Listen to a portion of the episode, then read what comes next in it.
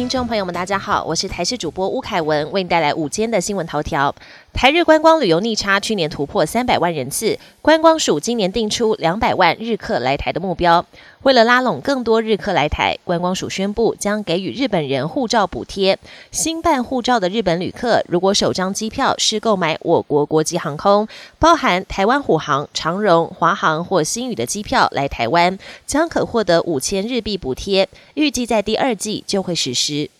今天东北季风减弱，不过因为清晨辐射冷却影响，温度仍较凉。玉山国家公园塔塔家园区道路出现结冰，尤其北阳路段边坡植被都结出小冰晶，犹如撒上糖霜。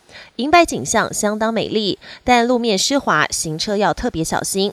另外，气象署提醒，二十一、二十二号寒流南下，北部及东北部天气明显转冷，其他地区气温逐渐下降。下周一晚上，北台湾就会降到十。十度左右，预估要到二十五号白天，寒流才会逐渐减弱。春节出游打卡新景点，在花莲玉里有一幅稻田台湾图腾，在玉里虹桥旁绿油油的稻田上出现大大的台湾图样，相当壮观。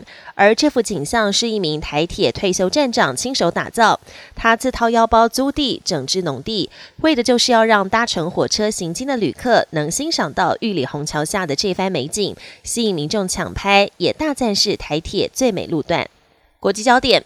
美国国务卿布林肯谈到刚落幕的台湾大选，再度向总统当选人赖清德跟台湾人民表达祝贺，并盛赞台湾拥有强大的民主制度，也表示中国近年来日益咄咄逼人的战略完全违背自身利益，试图透过经济、军事、外交孤立对台施压，却只会令人反感。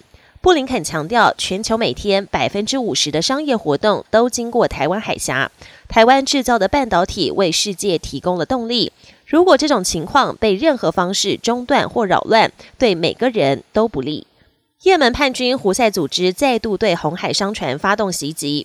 英国海事安全公司安布雷指出，一艘悬挂马耳他国旗的希腊货轮十六号通过红海南方水域时遭飞弹攻击。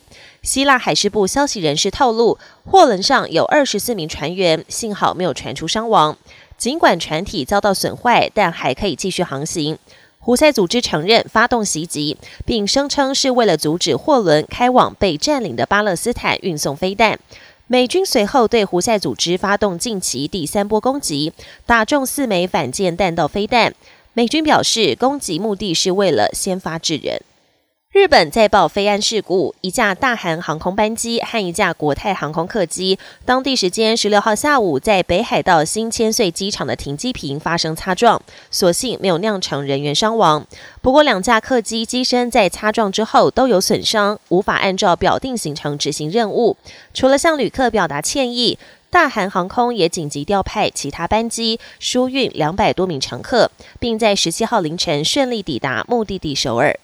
本年新闻由台视新闻制作，感谢您的收听。更多内容请锁定台视各节新闻与台视新闻 YouTube 频道。